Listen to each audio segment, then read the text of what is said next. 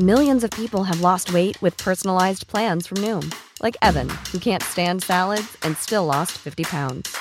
Salads, generally, for most people, are the easy button, right? For me, that wasn't an option. I never really was a salad guy. That's just not who I am. But Noom worked for me. Get your personalized plan today at Noom.com. Real Noom user compensated to provide their story. In four weeks, the typical Noom user can expect to lose one to two pounds per week. Individual results may vary. La COFESE trabaja para que exista competencia, porque cuando las empresas compiten, tienes más opciones para elegir lo que te convenga. Para hacer ejercicio desde casa, yo uso una página que tiene rutinas gratis. A mí me gusta la aplicación que tiene los entrenamientos más duros. Yo prefiero visitar el sitio con ejercicios personalizados para mi nivel. Con competencia, tú eliges.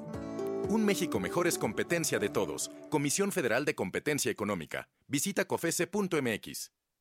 ¿Ya conoces la Universidad Abierta y a Distancia de México? Claro, es una universidad a mi medida. Yo voy a estudiar una licenciatura a mi propio ritmo y desde casa. Y yo, una ingeniería de calidad con validez oficial y sin costo. Regístrate en www.unadmexico.mx a partir del 25 de julio y hasta el 5 de agosto. ¿Ya te registraste? ¡Te esperamos! Gobierno de México. Este programa es público, ajeno a cualquier partido político. Queda prohibido el uso para fines distintos a los establecidos en el programa. El deporte motor en su máxima expresión. Con la mejor información en una sola página. Enciende motores y arranca en el nuevo portal del automovilismo. 0 a 100, nacidos para correr. Visítanos en www.de0a100.com.mx. No la tires, ¿te sobró sandía? Aprovechala y prepara un delicioso desayuno. Primero, derrite mantequilla en una sartén. Después, dora trozos grandes de sandía. Para finalizar, sirve la sandía en un plato y añade cacahuates, yogurt y un poquito de miel. Que nada sobre. Échale la mano al mundo con Sobra Cero de Gastrolab. Heraldo Radio, con la H que sí suena y ahora también se escucha. Las noticias. ¿Qué tal? ¿Cómo le va? Buenas tardes. Estás a punto de escuchar. Yo soy Javier Alatorre. Las noticias con Javier Alatorre. La vamos a pasar muy bien. Comenzamos. Diario anda luciendo las mejores marcas, Hugo Boss y Gucci, Louis Vuitton y Prada, porte distinguido, varios se le cuadran, porque hasta con lentes tiene fuerte la mirada. Con altas y bajas, pero el plano cambia, sigo generando los fletes en marcha, lealtad y respeto, herencia del viejo, no ocupo enredarme mis negocios son derechos. Que si me divierto, claro, no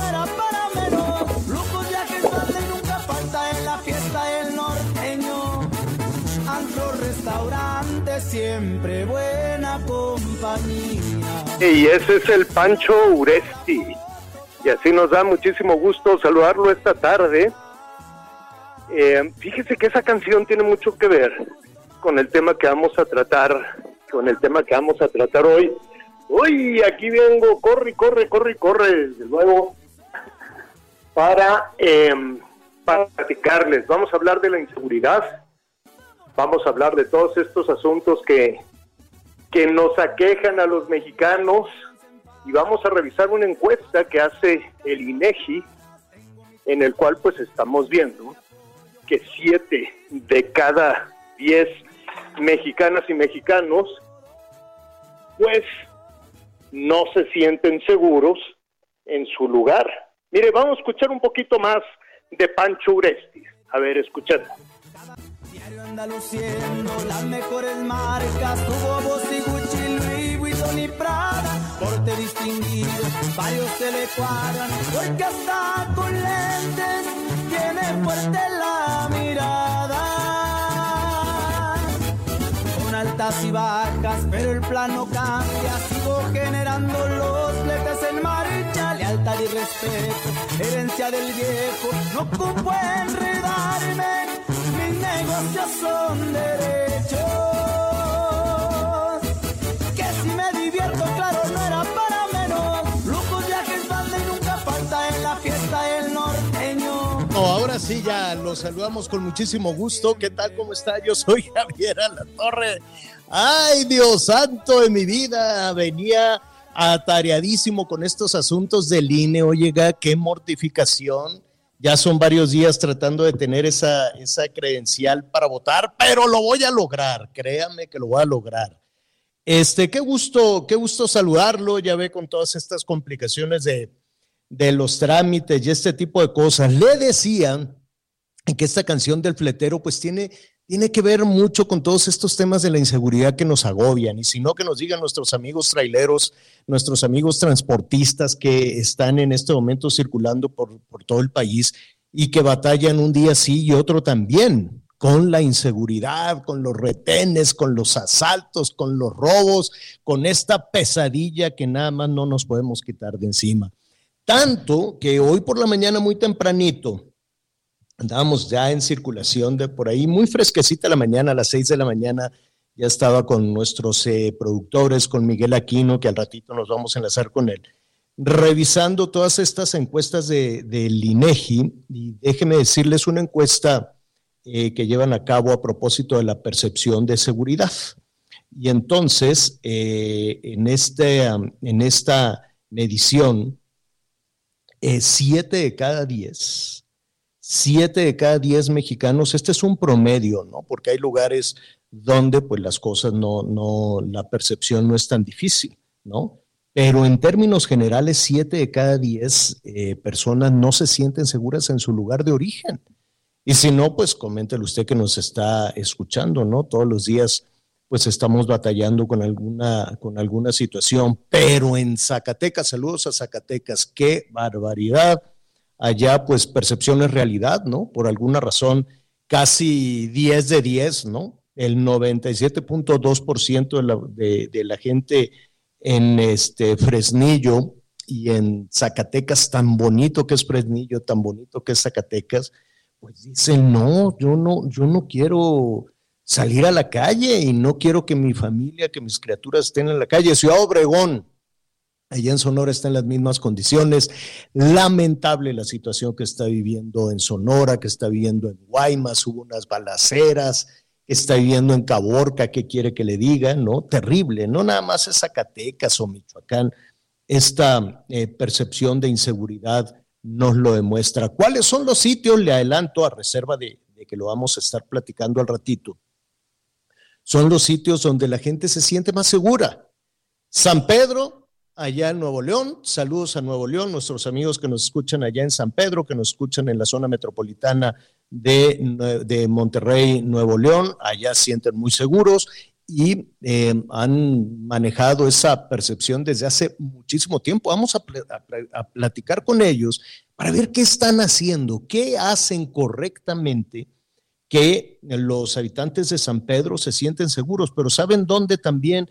En la Benito Juárez de la Ciudad de México, en la alcaldía Benito Juárez de la Ciudad de México. Entonces, pues también vamos a, preguntarle a el, eh, el, alcalde, Santiago Tabe, vamos a platicar con él al ratito, a decirle, oye, bueno, a ver, ¿qué hace tu alcaldía que no hacen las demás, no? para que la gente se sienta con esta percepción, que por cierto les han tundido mucho a todos los habitantes de, esta alcaldía de la Benito Juárez, porque les dicen clase medieros oportunistas o como este aspiracionistas y malvados que nada más están pensando en salir adelante, que nada más están pensando en tener un patrimonio. Pues yo pensaba que eso está bien, todos en alguna, en alguna medida queremos salir adelante.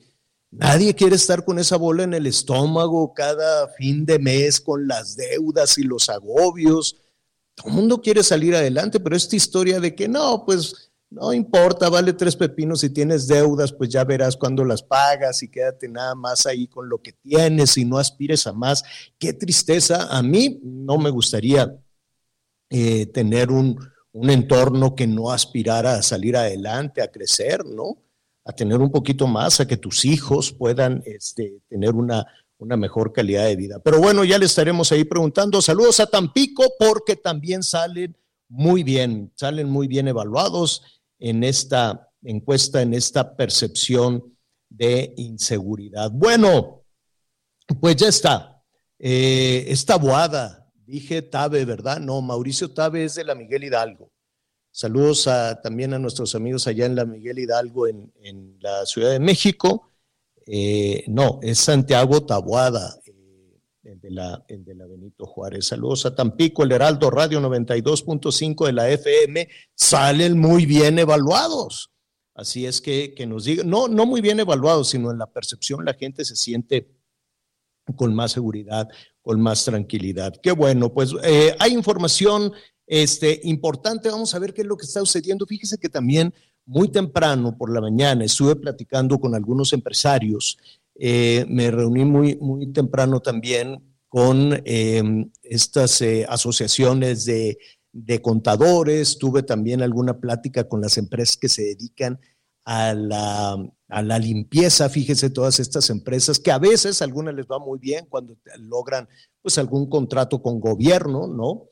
ya ve que, estaban batallando con este asunto de que si es outsourcing, que si no es outsourcing. Entonces batallaron muchísimo, pero pues ahí la llevan.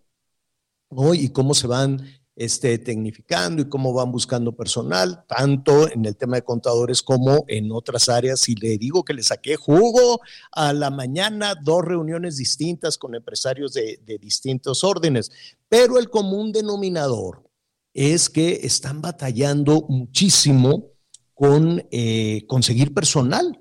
Dicen, algo pasó con la pandemia, que ya la gente o no, no, o se quiere quedar con este trabajo a distancia, que yo no sé qué tantos trabajos se puedan eh, realizar en casa, que sean de, de, ventas o, o de encuestas o de cosas por el estilo, pero pues yo no sé si todo el mundo se está empleando de esa manera. Pero me decían, no encontramos o hemos batallado muchísimo para encontrar este, contadoras, contadores, hemos batallado muchísimo, también me dicen estas eh, empresas que se dedican al mantenimiento y a, la limpieza, dicen, ah, no sabes, Javier, cómo hemos batallado para encontrar personas que quieran trabajar, ¿no? Ya especulaciones hay muchas, hay quienes dicen que después de la, de la pandemia, pues la gente dijo, pues si ya sobreviví a este asunto, yo ya no quiero trabajar, yo me la quiero llevar más tranquila, pero pues hay que pagar las deudas, hay que pagar las cuentas. Entonces yo no sé, honestamente no sé cómo le hacen, pero de que están batallando, están batallando muchísimo. No solo en México, este es un fenómeno que se está registrando en varias partes del mundo. Ya ve, eh, por ejemplo, en los, en los aeropuertos en los Estados Unidos y en Europa, bueno, pues la gente ya no quiso trabajar y han tenido que suspender vuelos porque dicen, no tenemos personal que quiera trabajar. Este, pues asómese usted, por ejemplo, al aeropuerto de la Ciudad de México, que es una inmundicia. Bueno, pues eso mismo al parecer está sucediendo con otros, con otros aeropuertos. Canadá mismo, em, en Estados Unidos tenían 5 millones de vacantes, 5 millones de vacantes, y, y eso era también la discusión de abrir las visas que no sean únicamente para trabajos agrícolas, sino para otro tipo de empleos que no se están ocupando en, eh, en, el país. Y lo mismo al parecer está sucediendo. Hay muchos más factores, eh, desde luego, para que eso suceda, pero estaría sucediendo con las plazas que les están ofreciendo a las doctoras y los doctores. Lo que dice el titular del Seguro Social es que abrieron y lo van a hacer de manera eh, permanente porque no, eh, pues no se ocuparon más allá de las, el 18% en esta contratación de médicos. Eh, dijo Zoe Robledo, pues saben que le habíamos puesto una fecha em, pero pues no, no se ocuparon, ¿no? Solo el 18%, todavía le quedan el 82% de las plazas que han ofrecido. Los factores pueden ser diferentes, ¿no? A los casos de los cuales le, estoy aquí presentando. Aquí puede, eh, desde luego que está el factor de la inseguridad, está el factor de las condiciones laborales, está el factor de los insumos, porque aquí lo hemos visto, hemos hecho recorridos en diferentes estados del país para ver cómo está la, infraestructura hospitalaria, olvídese de hospitales, simplemente una clínica de salud. simplemente un espacio con agua corriente, con los medicamentos básicos, pues no los hay. Y yo he visto cómo los doctores, bueno, van y vienen de comunidad en comunidad, ellos se pagan el combustible, se pagan la gasolina, la gente les da de comer, pues hay más o menos lo que pueden. Y no es justo, la verdad es que no es justo que de pronto desde sitios tan lejanos como la Ciudad de México, pues se paren el cuello para decir, saben que este, lo estamos haciendo muy bien, cuando la realidad definitivamente en los sitios, en el campo, puede ser completamente distinta. Vamos a hablar del tema con el doctor Carlos Lenin Pliego. Él es el presidente del Consejo Mexicano de Medicina Interna, es además especialista en, en inmunología, en alergia eh, eh, en fin, pero en esta ocasión vamos a platicar con él en su calidad de presidente del Consejo Mexicano de Medicina Interna. Doctor, ¿cómo estás? Qué gusto saludarte. Hola Javier, ¿qué tal? Buenos días, mucho gusto estar con tu audiencia nuevamente a la orden. No sé si han eh, discutido precisamente en el consejo, en el consejo que presides, esta situación, ¿no? Desde luego los ciudadanos, eh, para, puede haber muchísimas interpretaciones, ¿no? Desde decir, mira nada más, las doctoras, los doctores no quieren ir a atender a la gente en las comunidades más alejadas. ¿A qué atribuyes tú que solo 18% de la convocatoria ha tenido respuesta? Claro que sí, fíjate que es un, un problema que crece cada día más por la falta de infraestructura, que no tenemos en las áreas rurales y no tenemos tampoco en cabeceras municipales ni en muchas ocasiones capitales de estado del país. Eh, es atribuible esta carencia de poder tener contratados médicos especialistas y médicos generales en los distintos hospitales. ¿Por qué? Porque no tenemos una infraestructura. ¿A dónde los vamos a mandar? Esa es la pregunta principal sin dejar a un lado lo que actualmente está aconteciendo, ¿no? Un problema de seguridad para la población en general y pues bueno, más para los médicos que estamos abiertos, porque nosotros pues tenemos las puertas abiertas en los centros de salud, en los hospitales y no hacemos un registro de quién entra o quién sale. Entonces, todo esto hace que obviamente sean cada vez menos atractivas las contrataciones del sector salud. Aunado a que somos uno de los países de América Latina, ¿eh? no estoy diciendo del mundo, de América Latina, que están peor pagados los médicos a nivel gubernamental. Entonces todo esto lo hace poco atractivo. Y no es que los médicos no querramos atender, por supuesto que los médicos queremos atender. Somos la única profesión que tenemos un juramento, un juramento divino y también un juramento a nuestra población. Y por eso, por eso tenemos que defender nuestra integridad y sobre todo defendemos a nuestro gremio.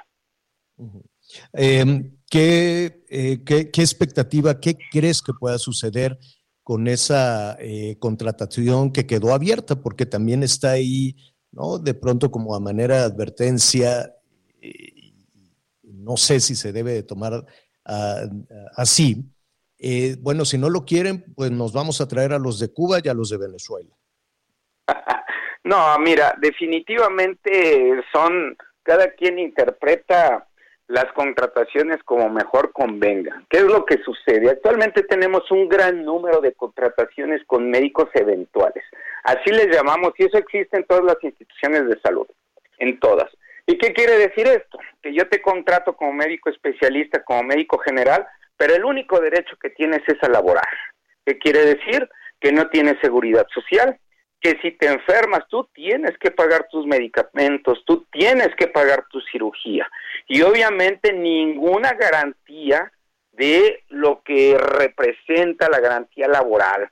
No tenemos ni derecho a aguinaldo, no hay derechos de prestaciones generales que están pues bien establecidas en la Ley General del Trabajo. Entonces, de esto han sido cómplices tanto organismos gubernamentales, sindicales, patrones y, por qué no decirlo, algunos grupos oportunistas de médicos en los cuales realmente vemos que no existe ninguna condición adecuada.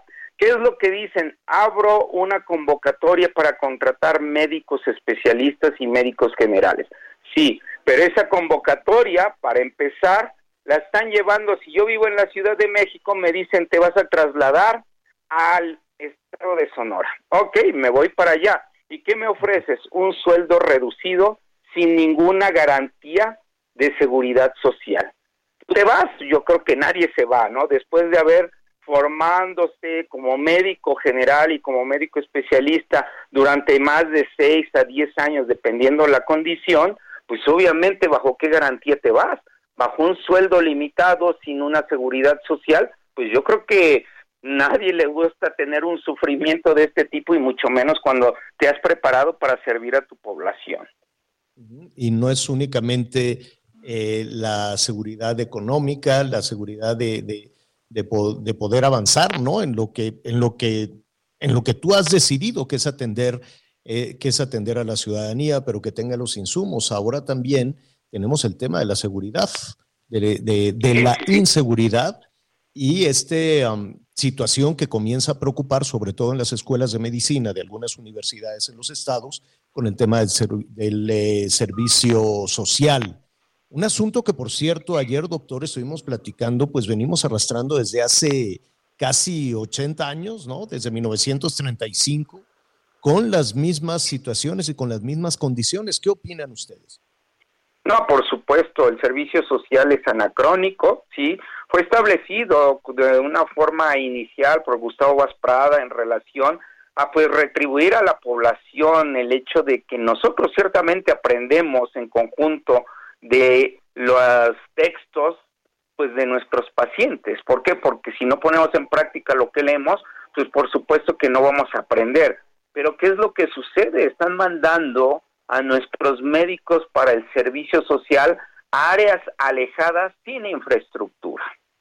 Sí, o sea, en donde a final de cuentas no tienes el mínimo material de curación para poder atender una herida cortante, para atender un parto, ni mucho menos para poder atender los grandes problemas de salud nacional que son las complicaciones cardiovasculares. Imagínate en una población en la cual llega un paciente infartado y ni siquiera tienes un medicamento para poderlo atender. ¿A qué estás exponiendo? Pues obviamente estás exponiendo a tus médicos en formación que obviamente una población enardecida pensando que por el simple hecho de llegar y existe un médico, va a existir la probabilidad de sacar adelante a tu paciente cuando los médicos estamos cargando con la irresponsabilidad gubernamental de no dar los aportes y los insumos necesarios para el ejercicio de la profesión. Y por eso digo, esto no nace del gobierno, es complicidad de muchas organizaciones en la cual todos dicen que funciona muy bien cuando en realidad no funciona. Y en el momento que saquemos a la luz, como lo hacemos los médicos, lo que realmente está sucediendo, es cuando entonces van a cambiar las cosas es cuando entonces sí nos vamos a querer ir a contratar a las zonas alejadas. ¿Por qué? Porque tenemos un centro de salud con una calidad de infraestructura adecuada para que pueda ejercer mi especialidad o bien mi profesión como médico general. Claro, claro. Más claro no se puede, Carlos. Es el doctor Carlos Lenin Pliego, presidente del Consejo Mexicano de Medicina Interna. Nada más eh, quisiera preguntarte tu opinión respecto a la inseguridad a el, asesinato de algunos eh, eh, de una doctora, ¿no? De, un médico muy, muy joven, 24 años precisamente, que estaba haciendo servicio social. El secretario de Salud dijo, pues no, no, no, no se va a suspender o no es prudente suspender el servicio social en las zonas de alta inseguridad.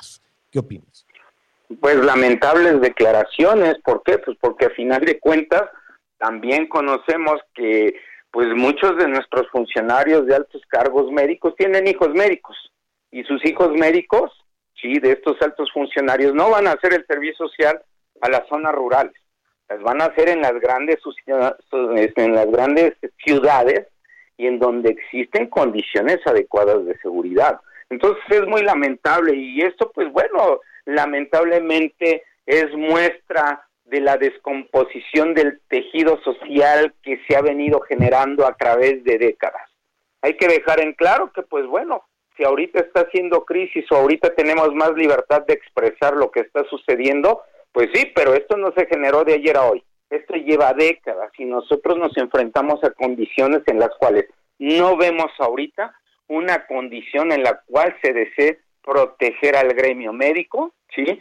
Cuando pues todos sabemos que existe un déficit de médicos, un déficit completamente de médicos en el país. Entonces, pues si te somos pocos y no los cuidamos, entonces a qué vamos a condenar a nuestra población, a no garantizarles el derecho a la salud. Entonces, pues yo creo que es momento que nuestras autoridades recapaciten, que dejen de ver hacia atrás de lo mal que no se hizo o de lo bien que se pudo haber hecho, sino que vean hacia adelante y sobre todo de lo que podemos cambiar en este momento. ¿Podemos otorgarles mejor seguridad a nuestros médicos pasantes? Por supuesto que sí.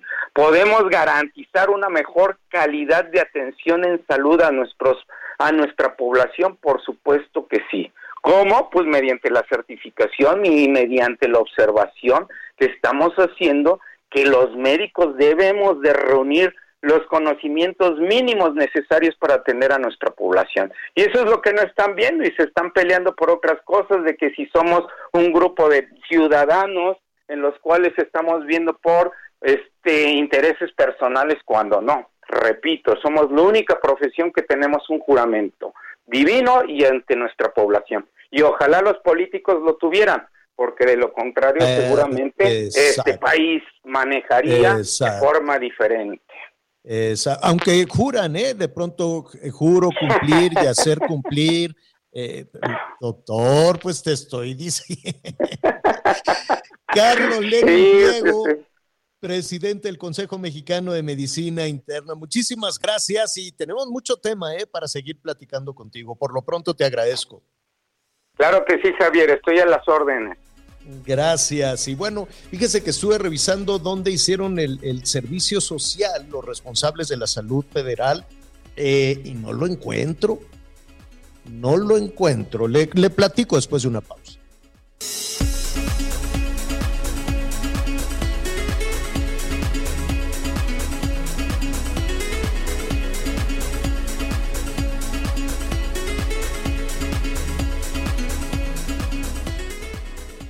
Conéctate con Javier a través de Twitter, arroba javier-alatón. Sigue con nosotros.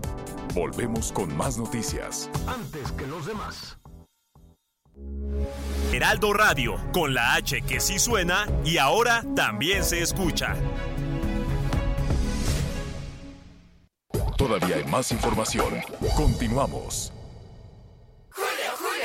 Llegó una oferta apantallante. Pantalla LG de 55 pulgadas 4K Smart TV a solo 9,990 pesos. Y además, 3x2 en todos los shampoos y acondicionadores Caprice, Bert, Fructis y Bielvis. Con Julio, lo regalado te llega. Solo en Soriana. A julio 21. Aplican restricciones. Al dar el banderazo de salida al primero de los 29 trenes que formarán parte de la nueva línea 1, la jefa de gobierno de la Ciudad de México, Claudia Sheinbaum, informó que la primera unidad fue construida por completo en China y los 28 restantes serán ensamblados en colaboración con México en una planta en Querétaro que permitirá generar transferencia tecnológica de China a México y la creación de empleos. Claudia Sheinbaum informó que el primer tren ya salió rumbo a México y cuenta con nueve vagones con capacidad para 2.252 usuarios. Actualmente dan servicio a 1.500 personas. Es la primera de 29 unidades de metro que se fabricarán en China y serán los trenes de metro más modernos del país. Con estas mejoras en la línea 1 del metro, vamos a cuidar tu seguridad, tu tiempo de descanso, el tiempo en familia. Tendremos una línea 1 más rápida, más segura, con trenes más frecuentes y más cómoda. Informó Liz Carmona. Las diputadas federales mexiquenses del PRI acusaron a Laida Sansores San Román, gobernadora de Campeche, de cometer una nueva modalidad de violencia política en razón de género e ingresaron una queja ante la Comisión de Derechos Humanos del Estado de México. El recurso es réplica de otras acciones tomadas a nivel nacional y se da dos semanas de que la morenista aseguró que tenía fotos íntimas de legisladoras priistas y que estaban en poder del dirigente nacional del tricolor Alejandro Moreno Cárdenas. La dirigencia del tricolor estatal respaldó el recurso que se sumará a otro que ingresarán a la Corte Interamericana de Derechos Humanos, pues aseguraron que ya se han dado agresiones en contra de otras legisladoras en sus respectivos estados. Desde el Estado de México, Gerardo García. Gracias. Y a propósito de las legisladoras que están muy, muy, muy, muy, muy enojadas, desde luego, y presentando una denuncia, una demanda en contra de Laida Sansores, eh, pues también muchas de esas legisladoras quieren saber en dónde está ese material, si es un material real, porque acuérdense que en redes sociales lo que hacían, ahora con la tecnología, pues se pueden cambiar este, muchísimas cosas. Entonces empezaron en algunas fotos de, de mujeres desnudas, pues les ponían en ocasiones de manera muy burda, seguramente, yo no he visto esas imágenes, pero las legisladoras decían que les estaban poniendo su cara, ¿no? Un poco achunga, un poco este, como, como este buleo de las redes sociales, pero sí, la verdad es que la legisladora destapó una situación que lesiona mucho, em, no solo eh, provoca la violencia de género, ¿no? Con esas declaraciones de la legisladora es yo tengo aquí la fotografía de las este, diputadas encueradas y bueno, ¿y qué va a hacer usted con esas fotografías, señora gobernadora? Y por eso, efectivamente, se considera que está contribuyendo a la violencia de, género.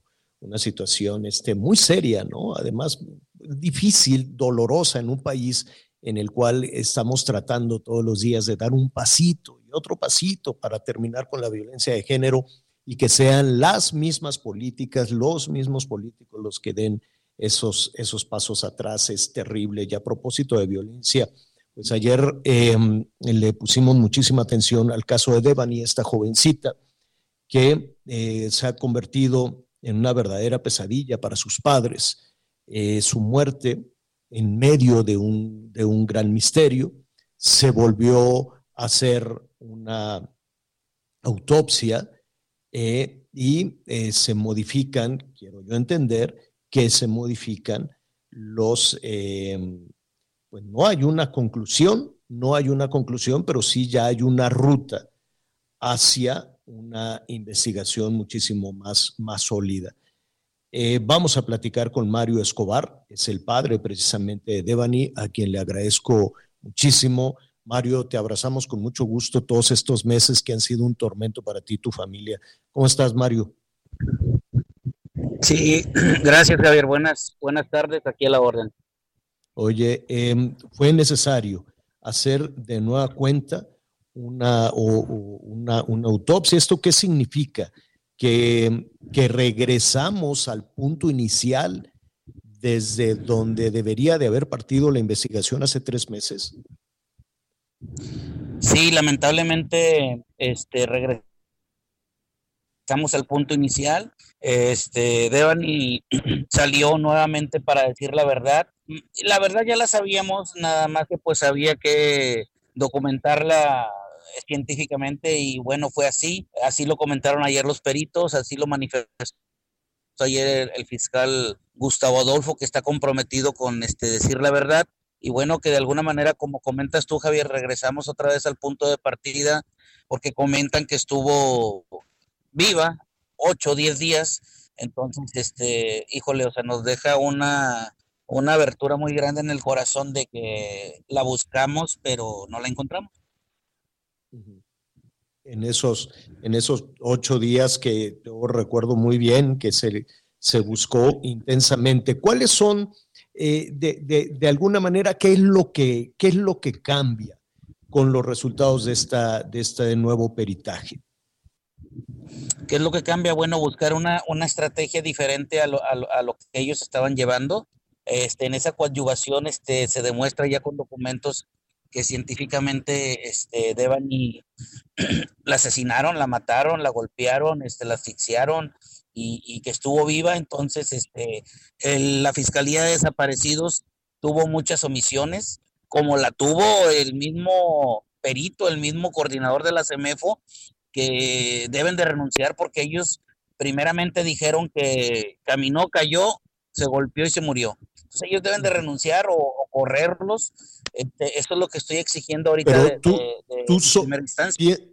¿Piensas, eh, ¿Piensas, Mario, que solo deben de de renunciar y correrlos o... No, no, no, se les eh, debe de habría, una de investigación. Exacto, habría que investigar por qué llegaron a esa conclusión de que caminó y cayó en una cisterna y ahí murió. Exacto, sí, se les debe de abrir una carpeta de investigación, tan es así que no sabemos, y lo digo abiertamente y lo grito a todos, a los cuatro vientos, no sabemos qué han hecho con todos los trabajos que ellos han realizado en las autopsias. Deben de investigarlos. ¿Quién hizo esta autopsia? ¿Quién hizo este tercer peritaje? Este tercer peritaje lo hace el INCIFO, lo hace el doctor internacional traído de, la, ONU Mujeres, eh, que fue solicitado, eh, avalado por la Fiscalía General del Estado de Nuevo León, por el gobierno del Estado de Nuevo León y por el gobierno federal. Yo recuerdo que en una primera conclusión decían, caminó, cayó en una cisterna, se pegó en la cabeza y murió ahogada. Eso era en términos generales lo que decían, ¿no? Sí, con eso le querían dar carpetazo. Este, pero obviamente pues yo no creía en eso, precisamente por eso, eh, antes de que enterraran a, a Devani la primera ocasión, solicité yo un peritaje externo pagado por la familia y bueno, se determinaron varias conclusiones y de ahí partimos para poder hacer nuevamente la investigación y solicitar este segundo, segunda autopsia y tercer peritaje. En este tercer peritaje, bueno, pues ahora se abre eh, una situación también muy dolorosa, ¿no? Yo me imagino que el saber que durante ocho días Devani estaba viva, saber quién llevó a cabo este, este crimen, eh, ¿en qué te vas a apoyar? ¿Quién va a investigar todo esto? ¿Qué te dice? Siguen ayudándonos y coadyuvando el gobierno federal junto con la Fiscalía General del Estado de Nuevo León. El gobierno federal este, por parte de Andrés Manuel López Obrador, nos, habló ayer y nos da la indicación eh, por parte del doctor Mejía que no van a dejar este caso hasta encontrar la verdad. ¿Y tú estás satisfecho con esa, con, con esa promesa, con esa propuesta? Quiero seguir creyendo en las autoridades. Quiero creer en esa promesa y si no es así, voy a seguir levantando la voz para tratar de encontrar la verdad y, que no vuelva a pasar mm, más allá de Devani con cualquier persona porque no se vale que estén haciendo este, las fiscalías estos trabajos con tanto, no, se no sabemos si es dolo, negligencias o, este, o que no tienen la capacidad para poder hacer su trabajo. Mario, te agradezco esta conversación. Vamos a estar muy cerca de, este caso. Ha sido tremendo para ti, para tu familia, eh, la exhumación de los restos. ¿Qué, sucederá con los restos de Devani? Bueno, los restos de Devani ya están descansando en el Panteón del Ejido de la Laguna, allá en Galeana, Nuevo León. Este, ya le hicimos su capillita, ya la vamos terminando y este y decirle a Devani que este vamos a, seguir luchando por ella, la queremos, la quisimos en vida, la queremos ahorita y la queremos cuando estemos juntos con ella para, para poder este, terminar sus sueños. Y además, Mario, em, déjame decirte que, se ha convertido en un símbolo también, ¿no? Ah, se abrió, eh, se abrió a través de, de, esta situación tan difícil, tan dolorosa, pero se abrió también una ruta para saber qué es lo que ha sucedido con miles y miles de jovencitas en este país. Sí, esperemos este, que sea un parteaguas para que no vuelva a pasar con ninguna, ninguna mujer, ningún hombre de aquí de México, porque pues al parecer las mujeres este, han sido violentadas este, por los derechos humanos para que exista justicia y si podemos exportar nuestro granito de arena, lo haremos de todo corazón por Devani. Enviamos un abrazo, Mario, y estaremos pendientes de cómo avance esta investigación. Gracias.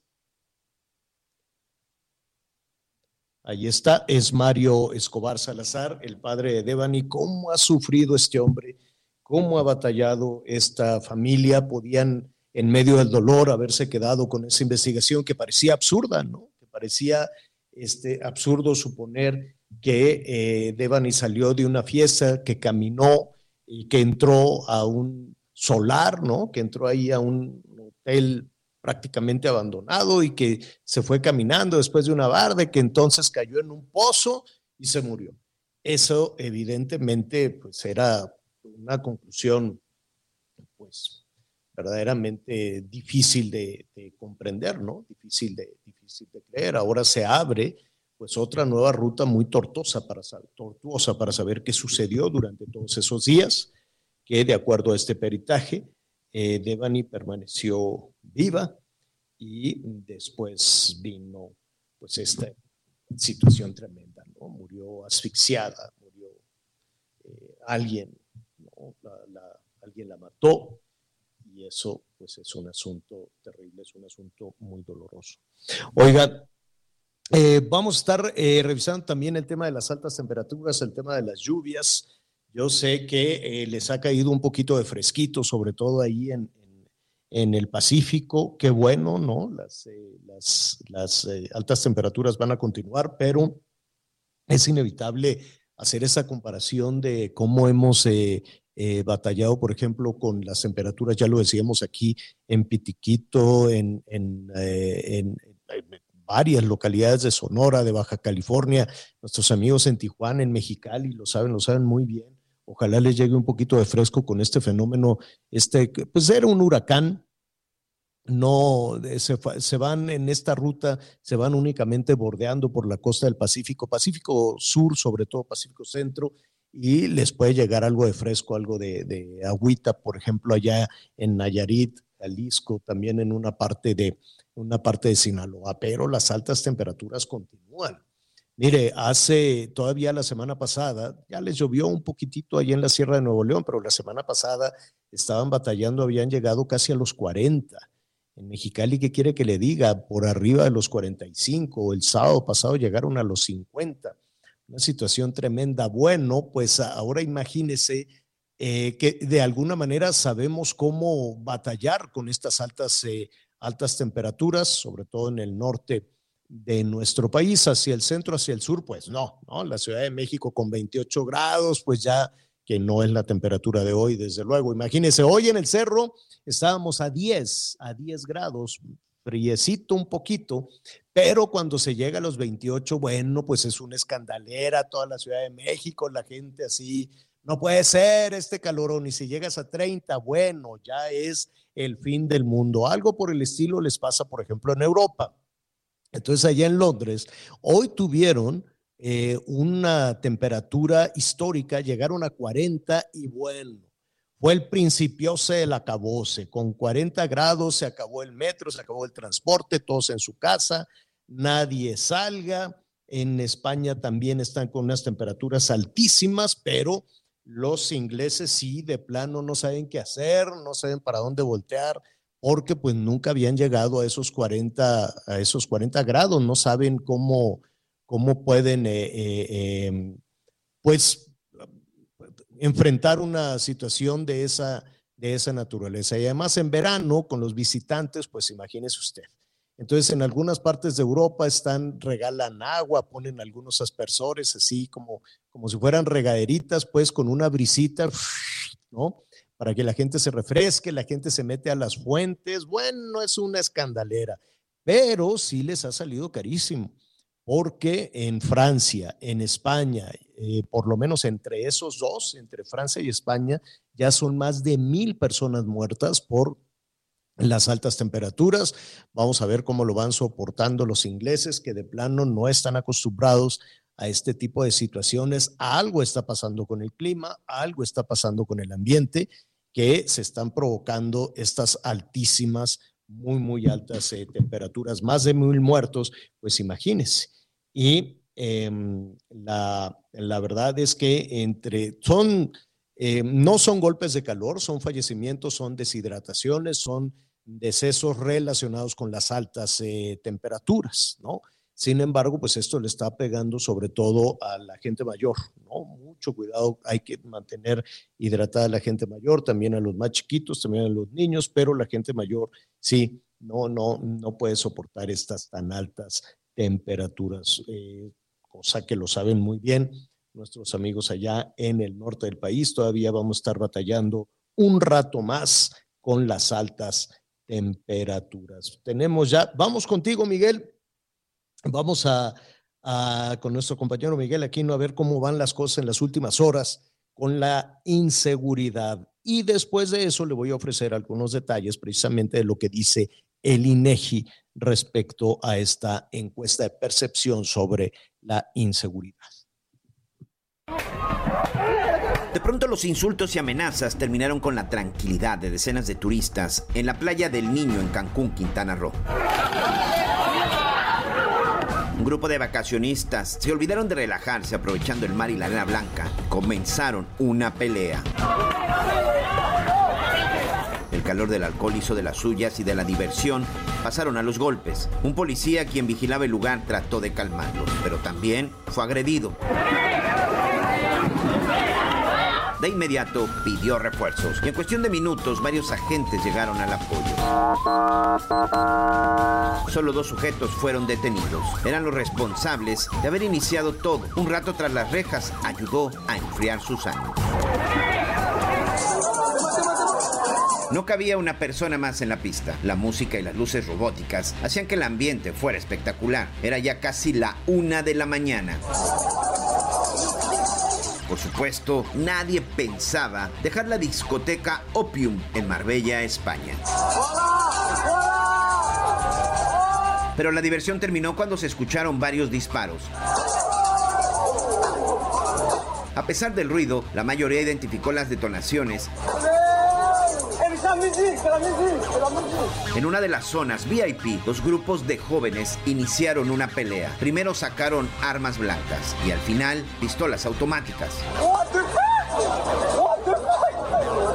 Cuando llegaron los rescatistas, confirmaron que cuatro de las víctimas fueron alcanzados por las balas y uno había sido apuñalado.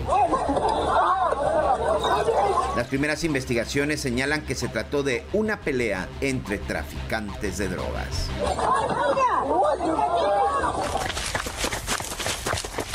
Los sujetos trataban de escapar. Pistola en mano corrían por las calles del municipio de Nezahualcóyotl, Estado de México policías municipales iban detrás de ellos. Minutos antes, al parecer, habían asaltado a unos vecinos sobre la avenida Pantitlán, en la colonia México, segunda sección. Sin embargo, al llegar a la calle Balvino Dávalos, los dos hombres cayeron abatidos ya no pudieron escapar. Las balas de los uniformados hicieron blanco. De inmediato solicitaron apoyo de unidades de emergencia, pero todo fue inútil. Ambos perdieron la vida en el lugar. El reporte policiaco.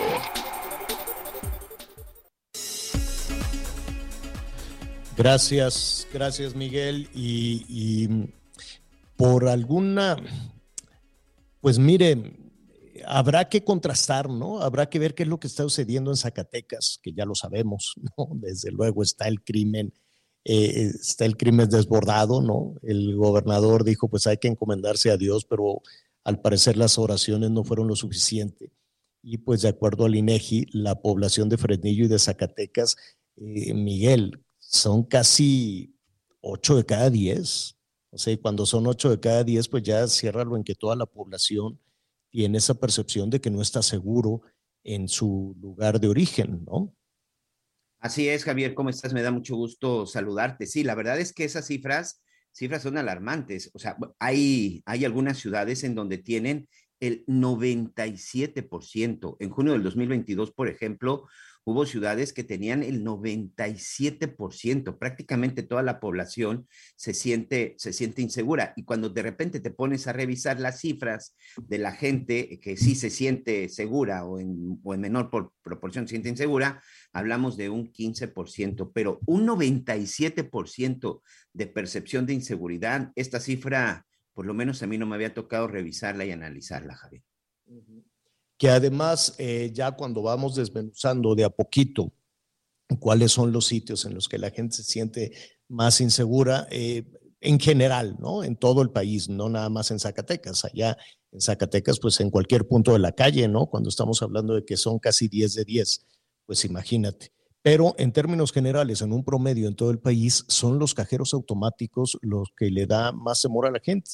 Y le da más temor porque los asaltan. Y en segundo lugar, el transporte público y tienen esa percepción de que te van a, de, temor a subirte a transporte público porque te asaltan. No es una ocurrencia. Sí, fíjate, por ejemplo, en este momento que estoy revisando las cifras, Evidentemente, Zacatecas tiene las peores ciudades en cuestión de seguridad, lo que es Fresnillo y precisamente la capital con el 97 y el, y el 90 y el 90%, pero hay otra ciudad que me llama mucho también la atención, Coatzacoalcos, Veracruz, Ciudad Obregón, Sonora, Javier, con el 89.7%, Puebla, Puebla tenía un 75% hasta marzo de este mismo año y bueno, de repente Puebla se va al 87%, es decir, 87 de cada 100 personas se sienten inseguras en la zona en la zona de Puebla, Michoacán y lamentablemente y tristemente Cancún, Quintana Roo también ha tenido un incremento del 80 al 82%. Insisto, son cifras que sinceramente eh, hacía mucho que yo no veía una cifra tan... Más o menos el promedio siempre era entre el 70, 80%, pero 97%, señor, pues prácticamente nadie se siente seguro en la zona de Fresnillo y en la zona de, en la zona de Zacatecas capital. Sí, así es, por eso te decía, eh, ya ciérralo en 10 de cada 10, ¿no?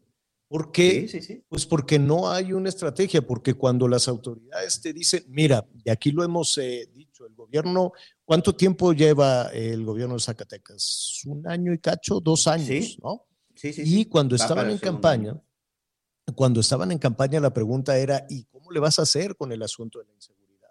Entonces, de alguna manera, todos los candidatos, eh, en particular los candidatos de Morena, pues se sienten arropados como diciendo, pues me van a proteger allá de la, de la Ciudad de México y ya con eso. Pues no, la Ciudad de México, el abrazo desde la Ciudad de México no alcanza para garantizar la seguridad, señores hay que ponerse también a trabajar. Ya también le dijo, lo, señaló en su momento Claudia Sheinbaum, ¿no? Dijo, oigan, señores gobernadoras y gobernadores, pónganse también a hacer la tarea. ¿Qué es lo que sucede? Que dicen, pues que me manden a la Guardia Nacional, que me manden a la Marina, que me manden al Ejército. Llega la Guardia Nacional, llega la Marina, llega el Ejército, o pon tú que llegue nada más la Guardia Nacional. When you're ready to pop the question, the last thing you want to do is second guess the ring. At Bluenile.com, you can design a one of a kind ring with the ease and convenience of shopping online. Choose your diamond and setting. When you find the one, you'll get it delivered right to your door. Go to Bluenile.com and use promo code LISTEN to get $50 off your purchase of $500 or more. That's code LISTEN at Bluenile.com for $50 off your purchase. Bluenile.com code LISTEN. Y vamos a ser honestos. Batallan mucho. Uno, no conocen la región. Dos, no tienen eh, un espacio. Javier. Exacto, un espacio digno. A, ver, vamos a hacer una pausa y le contamos esa, esa situación muy seria, muy delicada. Volvemos.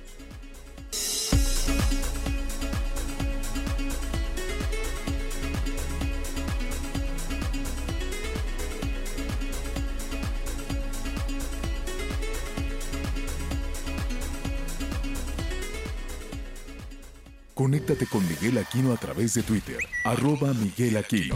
Toda la información antes que los demás. Ya volvemos. Todavía hay más información. Continuamos.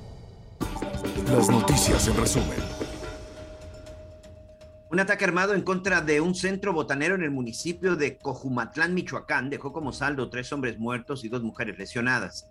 Los hechos se registraron en el van Retén de Lupita, donde sujetos ingresaron y dispararon contra los asistentes. Un hombre de 24 años fue atacado por un cocodrilo en la playa Bocanegra en Puerto Vallarta, Jalisco, al igual que su compañero quien resultó herido al momento de ayudarlo. Los dos turistas lesionados originarios de Colorado, Estados Unidos, fueron trasladados a un hospital privado.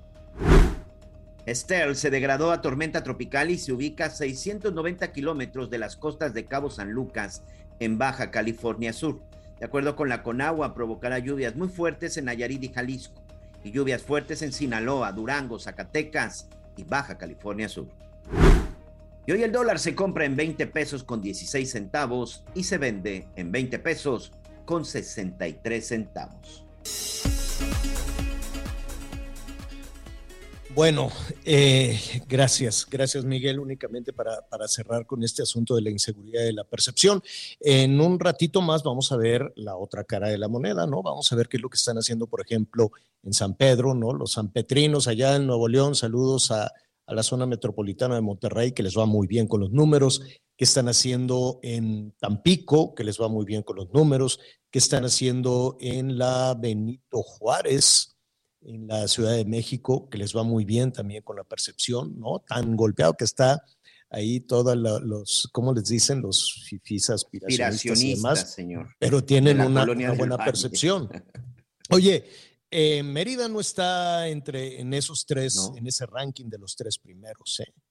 Algo, atención allá a nuestros amigos en Yucatán. ¿Qué quiere que le diga también de Quintana Roo? Pues ahí cada vez Cancún, están. este, Cancún terrible, la cifra en la que está. Terrible. Cancún terrible, 82%, la percepción es del 82%. Chetumal eh, lo tenemos con el 59%. Oye, y este, bueno, son los dos estados que... todas las Y de Sonora, estado. Ciudad Obregón brincó a los, están ardiendo allá en Sonora también con esta percepción de la inseguridad y tienen razón, ¿no? A final de cuentas, percepciones, percepciones realidad. Entonces lo que le decía es que de pronto, pues los, mire, si los gobernadores están esperanzados a que venga la Guardia Nacional a poner orden, pues imagínate tú los municipios, imagínate tú el- el- el- el presidente municipal de Fresnillo o de o las autoridades de Ciudad Obregón, ¿no? Dicen, oye, pues que, me- que esto me lo solucione, olvídate tú del gobernador, que son hermanos, ¿no? En el caso de Zacatecas, si no me equivoco, este, y han estado, pues sí, muy, muy, muy castigados por, por eh, la federación. Entonces, em, ¿qué sucede? Que llegan los de la Guardia Nacional. Em, pues Miguel, con el uniforme y las botas que les dieron, los trasladan porque de pronto no les dicen a dónde van. Entonces, imagínate que lleguen a una localidad pequeña en Michoacán o, hacia el norte del país con unos calorones tremendos, o a Guerrero, ¿no? Que está ardiendo también Guerrero, y que digan, bueno, pues ya llegaron los elementos de la Guardia Nacional. Sí, cómo no, bueno, pues qué bueno que ya llegaron. ¿Cómo llegaron? Pues llegaron en avión de la Guardia Nacional. Oiga, este, pues quieren hacer pipí, ¿no? Son 400. Este, pues no, pues no hay daño. Oiga, hay que darles desayuno, comida y cena caliente porque se van a enfrentar a los malos.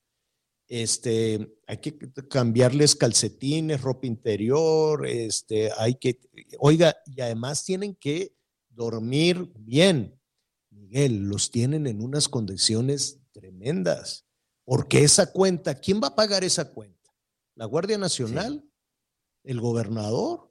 Y a la hora de la hora le dicen a la presidenta o al presidente municipal, pues hallaste tu cargo y a ver cómo les de comer. Y andan comiendo lo que pueden. En, en Acapulco, en panecitos, Acapulco lo que apenas veíamos pueden. unas imágenes, Javier. Recordemos que Acapulco, bueno, el estado Guerrero, en este caso, bueno, la zona de la ciudad de Acapulco y junto con Colima, son, de- son dos de los estados que más ha recibido el apoyo de la, de la Guardia Nacional.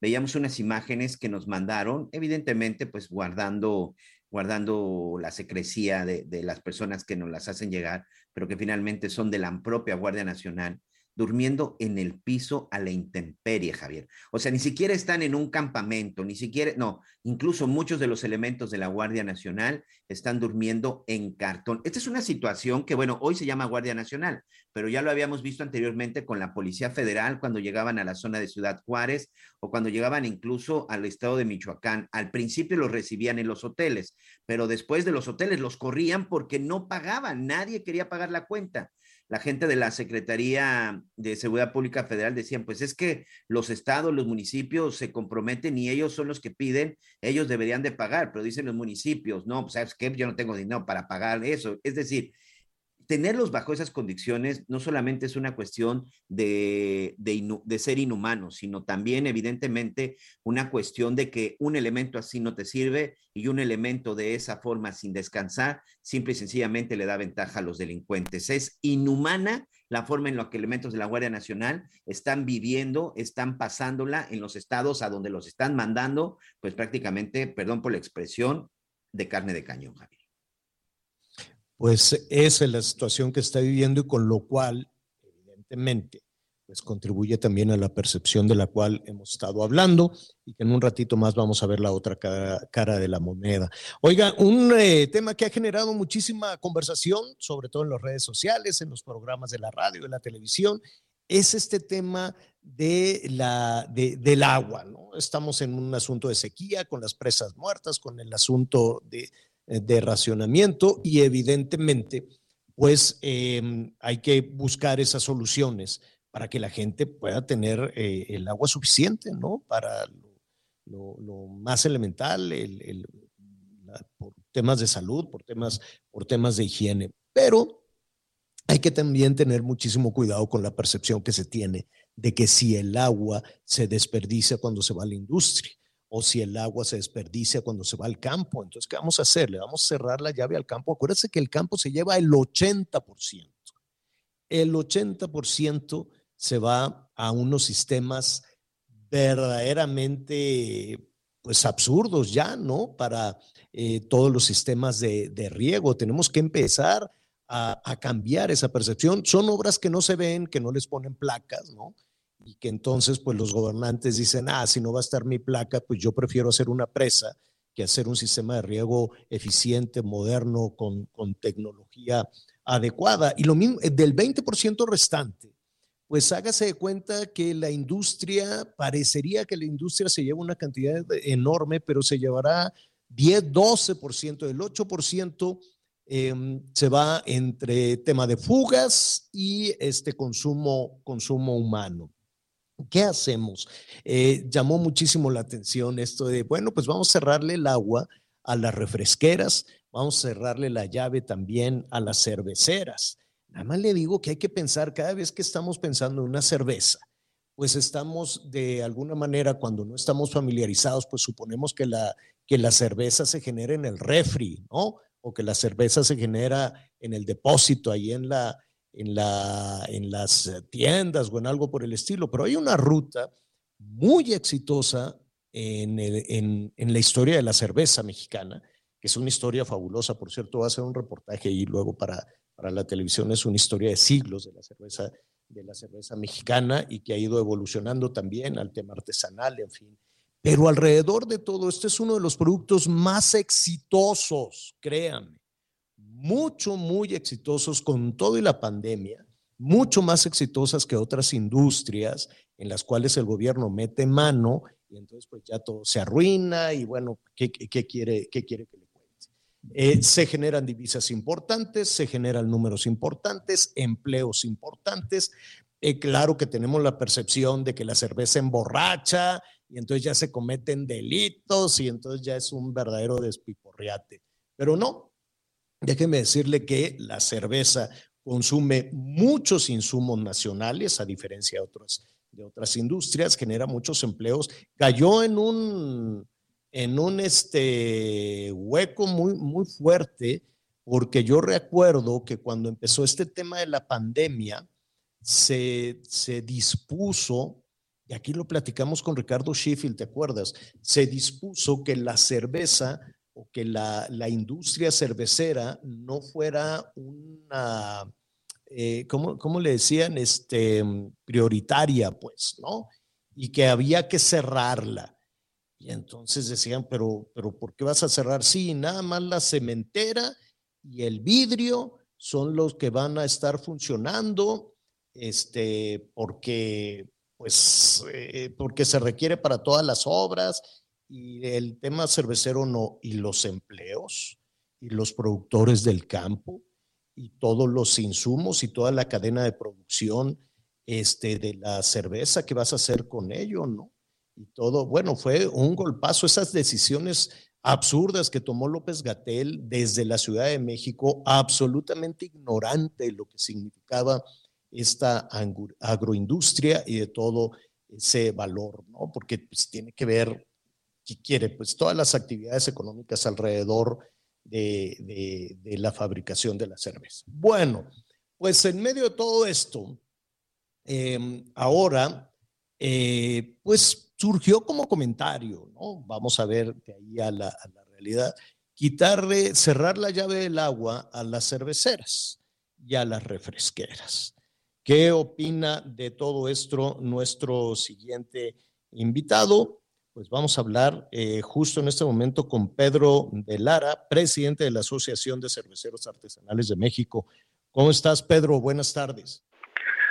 Buenas tardes, Javier. Bien, bien, pues aquí este, escuchándote y, pues digo, eh, inquieto y sin embargo creo que la situación de el uso adecuado del agua es una responsabilidad de todos este y tenemos que, también que entender algunas prioridades sin embargo como bien dices utilizamos eh, o representamos un pequeño porcentaje de, del total del agua no deja de ser importante pero también eh, este tratamos las aguas residuales y se les da un reuso no eh, Dime, eh, yo sé, no sé si lo han hablado, no sé qué tan, eh, qué tan cercano está esa, esa propuesta, ¿se afectaría únicamente una región del país? ¿O han estado en contacto para, para saber qué pueda suceder? Si efectivamente les pueden decir, ¿sabes qué? En tanto no se llenan las presas, no va a haber agua para ustedes. Bueno, este, como bien dices, yo represento el sector artesanal artesanal representa apenas el, un, el 1% del valor del mercado, del, perdón, de la oferta del mercado, y sin embargo representamos el 12% de, de, de la generación de empleo. Eh, y hasta el momento mi información es que, pues es como bien dijiste, un comentario que no ha trascendido más allá de momento. Eh, y pues estaremos a la expectativa y tratando de, aportar y abonar. Em, ¿Qué pasaría? ¿Tienen un escenario de qué pasaría si se toma la decisión de, cerrar la llave del agua a la industria cervecera? Sí, bueno, pues eh, creemos que afectaría enormemente en la economía del país, porque como bien mencionaste, este, generamos un montón de empleos, se vende mucho producto, es casi casi parte del consumo diario, este, y pues eso dejaría sin empleos eh, seguros a muchísimos millones de personas. Bueno, pues es únicamente, es únicamente un, eh, vaya, de momento es un comentario. Yo sé que es una situación de emergencia. Nuestros amigos que te están escuchando ahorita en Nuevo León dirán, oye, pues yo prefiero un garrafón de agua que, que un Six, ¿no? ¿Qué les dirías? Y estoy completamente de acuerdo, si yo este, poniéndome en sus zapatos y, por eso decía al principio, yo creo que es una responsabilidad de todos este, el uso correcto del agua y buscar estrategias que permitan solventar algunos de estos problemas, tratando de afectar lo menos posible a la industria, pero como también mencionaste al principio, no somos la única industria que, que consumimos eh, agua, ¿no? En volumen y pues como también este mencionaste yo creo que sería importante eh, o una aportación muy importante ver cómo el gobierno puede apoyar para estas tecnificaciones de del sector eh, agrícola para que se haga un mejor uso porque también tenemos grandes pérdidas de agua por eh, métodos de, de, riego que pues no son los mejores hoy en día, ¿no? Sí.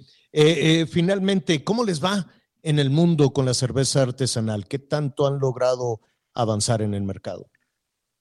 Pues creo que nos va bien, digo, es un largo camino por recorrer, hay que seguir este tocando puerta, tratando de llegar a más consumidores a que se den la oportunidad de conocer las eh, diferentes estilos que existen de cerveza, que no todos son para todos, pero que no no una sol, o un solo estilo o unos pocos estilos son los únicos que hay, ¿no? Creemos que hay muchos sabores, que hay mucho con qué este maridar y que nos gustaría que se dieran la oportunidad. Hemos crecido a valores del 25 al 50% en los últimos años, dependiendo de los años. Tuvimos un, un decremento en crecimiento eh, durante la pandemia, pero este, estamos retomando, pero habíamos eh, venido creciendo a, valores de 40 y 50%, ¿no? Eh, finalmente, yo sé que este es un, tema que, compete más a la, industria, a las grandes empresas cerveceras, pero no sé si en el tema artesanal también sucede. Las eh, extorsiones, las presiones, sabemos de algunas regiones del país donde es el crimen, el crimen organizado el que toma las decisiones sobre la distribución y consumo de las cervezas, ¿no? Ahí está el caso de Sinaloa, el caso de Sonora, el caso de Guerrero, varios eh, estados del país donde pues los malosos, el crimen organizado dice, no, a ver, se va a vender esta cerveza y tú vas a, a, a, ¿cómo se llama? A, comprar esta otra. Eh, ¿Les ha sucedido eso también en el tema artesanal? Afortunadamente eh, no tengo conocimiento de que le haya sucedido aún a alguien. Este, creo que en ese en ese ámbito estamos salvos. Si me das oportunidad, sí me gustaría comentarte que este tema del, del agua sería un tema que suma a muchos otros eh, factores que están sucediendo actualmente que están poniendo en jaque a la industria de la cerveza en general. Eh, tenemos escasez de, de, insumos, tenemos escasez de botella, tenemos escasez de lata, tenemos escasez de malta por sequías y por inundaciones en diferentes partes del mundo, así como la guerra eh, de Irak y Rusia que también ha afectado a la producción de malta. Y todo eso, aunado a los aumentos de combustibles y de fletes, etcétera, pues ha hecho más difícil que podamos sostener precios y ha hecho más difícil que podamos mantener producciones. Entonces, todo eso se ve reflejado en la economía y esto pues sería un golpe más, ¿no?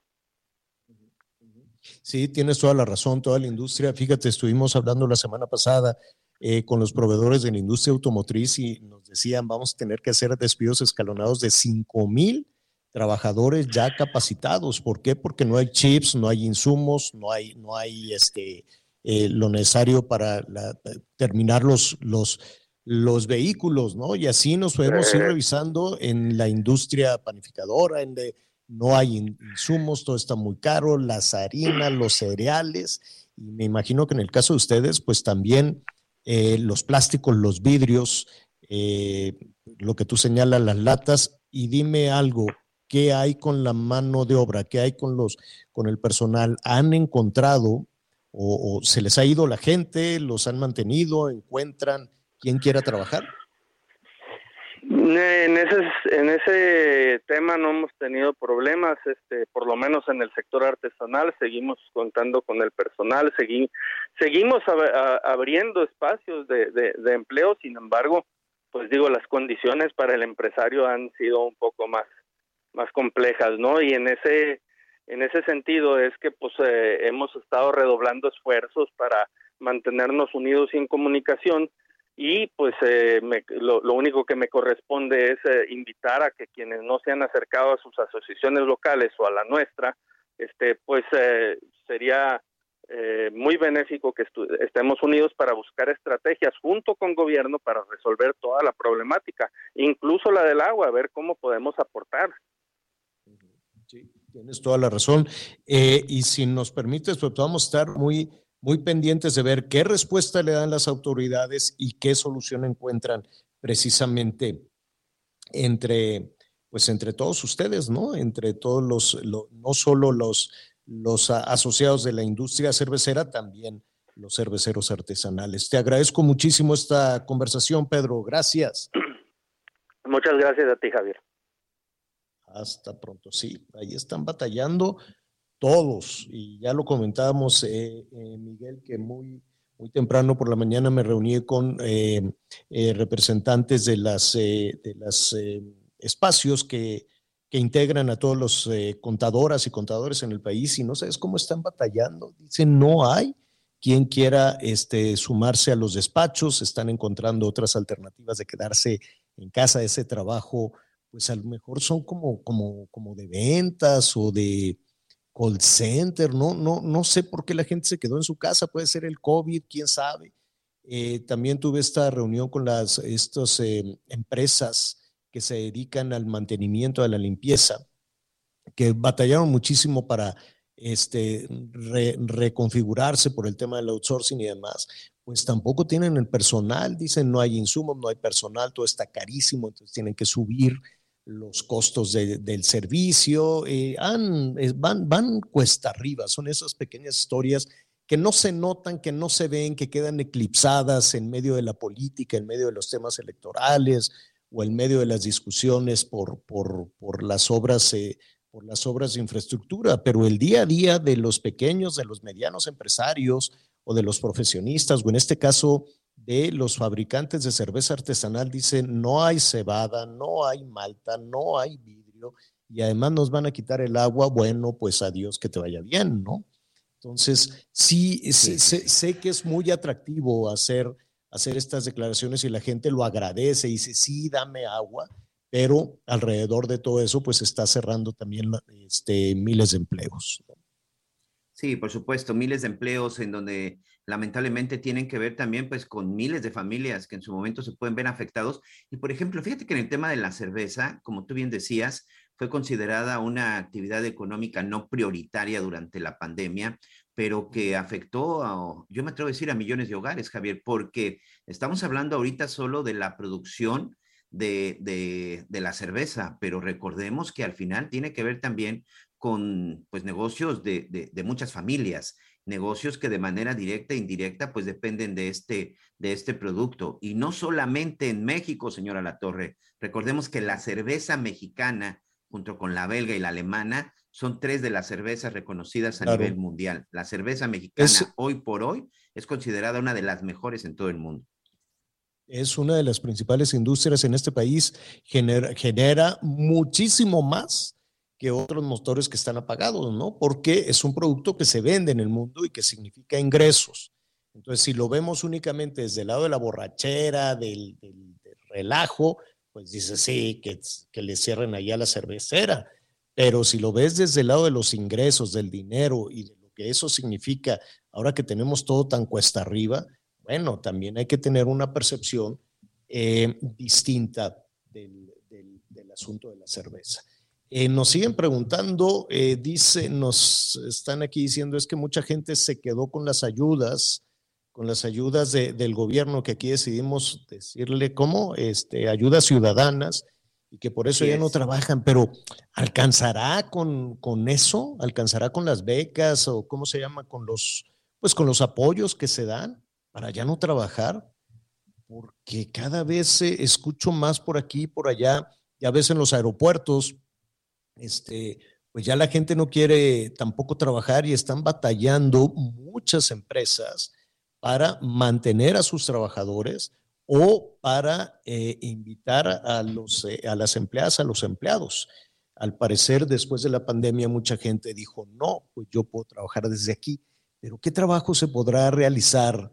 Pues puedes hacer carpetitas, pueden tejer, pueden, pues no sé, qué pueden hacer nada más desde, desde su casa debe de haber muchos, eh, muchos temas, sobre todo a las, a las madres de familia, ahora que les cerraron las guarderías y eso, pues aprendieron a desarrollar el trabajo a distancia.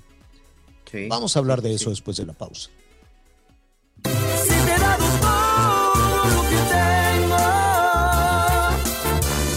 hasta quedar en deuda conmigo mismo.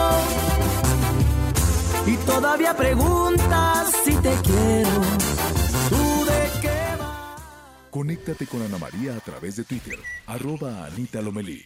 Sigue con nosotros. Volvemos con más noticias. Antes que los demás. Heraldo Radio 98.5 FM, una estación de Heraldo Media Group. Transmitiendo desde Avenida Insurgente Sur 1271, Torre Carrachi, con 100.000 watts de potencia radiada. Heraldo Radio, la H que sí suena y ahora también se escucha. Todavía hay más información. Continuamos. Ramos, a mí no me vas a engañar. Aquí algo huele muy mal. Pues para que huela bien, llégale al 3x2 en todos los desodorantes, talcos y fragancias. Y además, 20% de descuento en lavadoras y secadoras. Con Julio, lo regalado te llega. Solo en Soriana. A julio 21. Aplican restricciones. Las noticias en resumen. Los cuerpos de tres hombres fueron abandonados en un campo agrícola de la comunidad Salitre de Aguilares ubicada en el municipio de Valle de Santiago, Guanajuato. De acuerdo con los primeros reportes, las víctimas aún no identificadas presentaban huellas de tortura. El gobierno de Tamaulipas anunció que regresó a semáforo epidemiológico rojo ante el repunte de casos de COVID-19. La Secretaría de Salud Estatal indicó que hay hasta el momento 164.135 casos y lamentablemente ya se registran 7.897 muertes por coronavirus. Un vuelo de la empresa Viva Aerobus que iba de Tijuana a Monterrey tuvo que desviarse Hermosillo, Sonora, debido a que un pasajero de 40 años trató de quitarse la vida dentro del sanitario de la aeronave. El hombre fue trasladado a un hospital para ser atendido. Los Juegos Olímpicos de Los Ángeles 2018 se celebrarán del 14 al 30 de julio, mientras que los Juegos Paralímpicos tendrán lugar del 15 al 27 de agosto, anunciaron los organizadores del evento deportivo. Emprendedores, consultores, proveedores e inversionistas, todos reunidos este 2 y 3 de septiembre en Expo Franquicias Guadalajara, las franquicias más exitosas del mercado en una sola sede. Regístrate en www.expofranquiciasguadalajara.com y vive la experiencia. Hashtag Expo Franquicias Guadalajara 2022. Conferencias y más al registrarse. Bueno, muchísimos comentarios, gracias, muchísimos comentarios sobre el tema de la, de la inseguridad, sobre el tema de los empleos, de, de, bueno, pues que están batallando muchos empleadores, ¿no? ¿Por qué la gente no se quiere contratar? Bueno, pues ya veremos si también el asunto de la carestía, sí, vamos a revisar los precios de la inflación que están yo no me creo eso de que es de 7.9, 7.99%. Bueno, lo que nos dicen desde luego cuando preguntamos a Banco de México, cuando preguntamos al INEGI, nos dicen, bueno, pues es que es un promedio de la canasta, de los productos de la canasta, pero si ya lo vamos viendo en lo individual, pues el aumento de los precios es, es tremendo. Ya lo vamos a revisar en un, en un momentito más, porque otro de los temas que ha llamado muchísimo la atención, que nos ha eh, nos han llegado muchísimas este, comentarios, es a propósito de la percepción de inseguridad, sobre todo hemos comentado, iniciamos el programa comentando la encuesta de seguridad del, eh, del INEGI, donde pues prácticamente siete, casi siete, ¿no? 67.4%, casi siete de cada diez personas en el país en promedio, pues tiene miedo de salir a la calle. Así, ¿no? Dicen, la percepción de inseguridad, pues sí, pero ese fraseo quiere decir que te da miedo que tus hijos, que tus hijas, que salir a la calle, ir a trabajar y regresar, y que si vas al cajero, que si te subes al transporte público, y ya si lo vemos detalladamente, pues ahí está ardiendo Ciudad Obregón, ahí está ardiendo Fresnillo, ahí está ardiendo Zacatecas, el mismo Cancún, Quintana Roo, muchísimas eh, localidades, localidades en el país. Zacatecas es una cosa tremenda eh, también allá en Sonora, Irapuato, ¿no? Irapuato también nueve de cada diez. En el Estado de México, pues Cuautitlán también nueve de cada diez. Colima, ¿qué quiere que le diga, no? Colima nomás no puede, no jala, Colima no, no ha avanzado. Pero está también el otro lado de la moneda. Ahí está, eh, atención en Nuevo León, eh, en San Pedro, en Tampico, en Piedras Negras, en eh, la Benito Juárez también, en la Ciudad de México, en la alcaldía Benito Juárez en la Ciudad de México. ¿Cómo le hicieron? ¿Cómo puede ser tan contrastante ir de casi eh, 8 de cada 10 a esta situación? A ver, déjeme decirle, Benito Juárez, rápidamente. 24.2%, señor. 24.2. Eh, me da muchísimo gusto saludar a Santiago Tabuada, el alcalde de la Benito Juárez en la Ciudad de México. Santiago, ¿cómo estás? Buenas tardes. Mi querido Javier, muy buenas tardes. Un saludo a ti y a todo tu auditorio. Directo, ¿cómo le hicieron, Santiago, en esta medición Pues de percepción de inseguridad? Decirte que esto ha sido un trabajo constante y un trabajo en el cual no hemos quitado el dedo del renglón. Déjame poner en contexto a, a- a tu auditorio.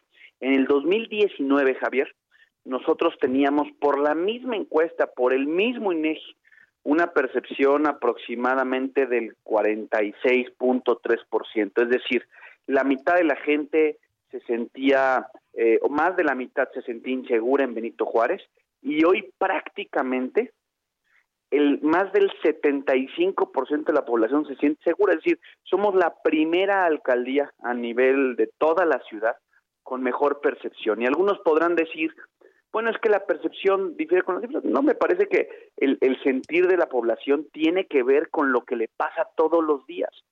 Yo puedo debatir cifras, pero no hay como la gente salga a caminar a su parque, que salga a caminar a su deportivo, que salga a dejar a sus hijos a la escuela, que salga a comerse unos tacos y que siente, insisto, esta percepción es el trabajo de un programa que le denominamos blindar Benito Juárez que empezamos en el año del 2018 cuando fui electo por primera ocasión y que insisto tiene que ver con hacer una policía de proximidad, que la gente se sienta seguro, regresar a esta policía de barrio, a esta policía de esquina, donde tú tenías el celular de tu policía, donde sientes confianza. Y también hay que decirlo, la presencia del gobierno, la presencia de este equipo de blindar en todas las emergencias, estar cerca, más allá de que, lo hemos dicho, eh, Javier, no, no es que desaparecieron, claro que suceden eh, delitos, claro que ocurren cosas, pero hemos tratado de que ocurran las menos. Hemos tratado de que si bien alguien este se pueda tener algún problema este en su vehículo, en el transporte público, sean los menos los que ocurran en Benito Juárez. A ver, hay, dos cuestiones, Santiago, perdón, que te interrumpa, pero para, entender, para entender un poco qué, es lo que se está haciendo eh, correctamente en la Benito Juárez. Habría dos, dos cuestiones. Una, eh, tener un buen policía, una o un buen policía, y otro, tener a los malosos a raya. Yo te preguntaría dos cosas. Empecemos con los policías. ¿Son tuyos? ¿Son de Omar García Harfush? ¿Son de los dos? ¿Quiénes son los responsables de la policía? Hay dos partes de, que obviamente no sería posible si no hubiera una labor coordinada, pero hay una parte de la policía que es exclusivamente de la Secretaría y hay una parte de la policía de la ciudad que la alcaldía contrata, que es la policía bancaria y la policía auxiliar. Esta policía, que es la policía que paga la alcaldía, que con los impuestos de los benitojuarenses se pagan a estos más de 360 elementos, los hemos capacitado, los hemos apoyado, inclusive hicimos un programa eh, social dirigido a ellos que se llama Cuidar a quien nos cuida. le dimos a sus familias la oportunidad de estar y acudir a los deportivos públicos eh, sin ningún costo, de ocupar las casas de cultura sin ningún costo, de darles un premio a todo el gabinete de seguridad, también a los policías de la Ciudad de México, a los ministerios públicos, porque quien hace bien su trabajo tiene que estar recompensado. Y eso por otra, eso es la primera parte que tú dices. Y la segunda ha sido enfrentar a los delincuentes. ¿eh? Miren, lo que llevamos eh, en, en la administración, hemos desarticulado de manera coordinada con la Policía de Investigación más de 25 bandas dedicadas al robo a casa habitación, principalmente de estos grupos este, colombianos, venezolanos que se han organizado en una parte de la ciudad y aquí los hemos desarticulado prácticamente en, estas más de 25 bandas. Eso tiene que ver con un trabajo de confrontar, de trabajar. La semana pasada, por ejemplo, igual en coordinación con la Policía de Investigación, se logró desarticular a una banda de, goteras, que eran estas personas que van a los lugares, a los restaurantes, y este a los bares básicamente no claro a, los bares y drogan a los comensales este los llevan a otros lugares los llevan a hoteles o los llevan a sus casas y lo, logramos desarticularlas. Es decir aquí lo que sí te quiero decir mi querido Javier es que no creemos en los abrazos, creemos en que a la delincuencia se le tiene que confrontar, se le tiene que eh, hacer ver que el Estado está presente, en este caso que la alcaldía está presente, que la policía de la ciudad está presente, y con esa, con esa misma idea, pues hemos podido, insisto, dar estos resultados. Y lo digo porque este programa es un programa que se a partir del 2021 que logramos que, más espacios este, en otras alcaldías los gana la oposición, se está replicando en otras alcaldías. Y es un programa que, insisto, ayuda a la ciudad. Yo siempre he dicho que si nosotros ayudamos a, mejorar la, la, seguridad en Benito Juárez, también le estamos ayudando a la ciudad. Y ese programa que ese programa que se puede replicar, eh, ¿cómo lo presentas? ¿Cómo les dices a, pues no sé, a, los alcaldes de, la Ciudad de México o a las presidentas y presidentes municipales en otras partes del país, independientemente de la cuestión partidista? Correcto. cuando te dicen, oye Santiago, ¿cuál es tu programa? ¿Cómo, cómo lo sintetizas? Yo lo sintetizaría, primero, tener estado de fuerza, Javier porque hoy también la ciudad tiene otras complicaciones y a veces y muchas veces ese estado de fuerza que tiene la ciudad tiene que, atender otras realidades. Y en este caso es un estado de fuerza que paga la alcaldía. Y primero lo, lo resumiría así, estado de fuerza.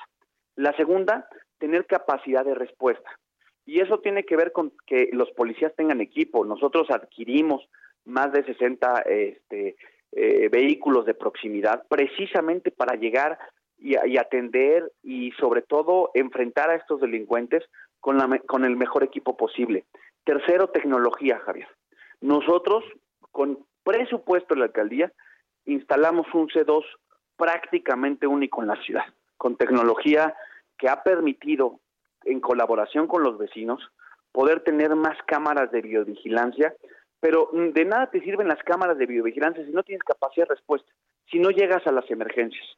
Y eso precisamente ha hecho que sea una estrategia mucho más completa, un programa mucho más robusto, en donde, insisto, no solamente se trata de patrullas y policías, se trata de patrullas de policías de tecnología eh, y al final de una estrategia bien implementada y tener, por supuesto, desde el gobierno un interés particular en mejorar la seguridad. Ha sido un programa en el cual le hemos dedicado el mayor de los tiempos en mi gobierno en donde yo personalmente me he involucrado y ahí están los resultados de un gran equipo de trabajo que hemos eh, hecho y también hay que decirlo, en coordinación sin duda con las áreas de seguridad de la ciudad. Yo me he coordinado con la Fiscalía, con la Policía de Investigación, que dependen las dos de la Fiscalía General de Justicia, me he coordinado con la Policía, con la Secretaría de Seguridad Ciudadana, y eso ha hecho que los resultados sean palpables, latentes e insisto, y sostenidos mes con mes, y hoy somos la segunda alcaldía a nivel nacional con mejor percepción de seguridad.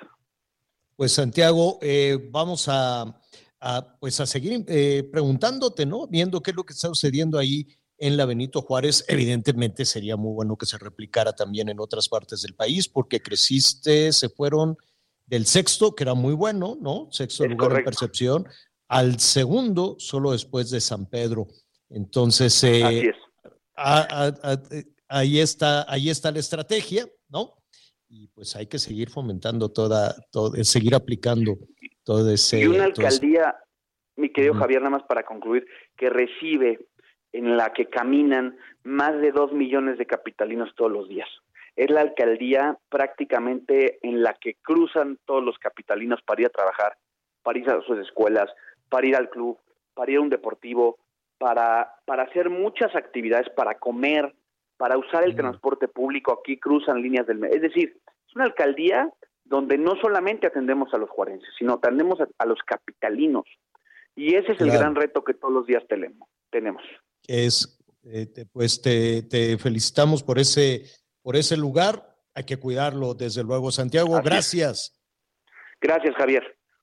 Gracias, es Santiago Tabuada, el alcalde de la Benito Juárez en la Ciudad de México. Segundo lugar en la percepción, solo después de San Pedro, allá en Nuevo León, que también queremos hablar con ellos para ver cómo, cómo le están haciendo. Y eh, desde luego que también queremos preguntarle a las autoridades de Fresnillo y de Zacatecas por qué están en ese lugar terrible, ¿no? De mala, de, de, de miedo, de la gente que tiene miedo de salir de salir a la calle. sí. Que a mí en lo personal hay una ciudad que me llama, que me llama mucho la atención. Estamos, he estado recibiendo sus estadísticas y desde hace muchos años ha ido de más a menos, que es el caso de Piedras Negras en Coahuila. Piedras Negras desde hace mucho tiempo, bueno, por lo menos hace más de una década, eh, pues fue también un lugar de enfrentamiento y de control de algunas organizaciones del crimen. Hoy se encuentra en el tercer lugar donde la percepción de inseguridad fue menor, junto con Saltillo. Coahuila también algo debe de estar haciendo bien, porque pues tener dos eh, ciudades entre los primeros cinco, pues no cualquiera puede presumir, señor.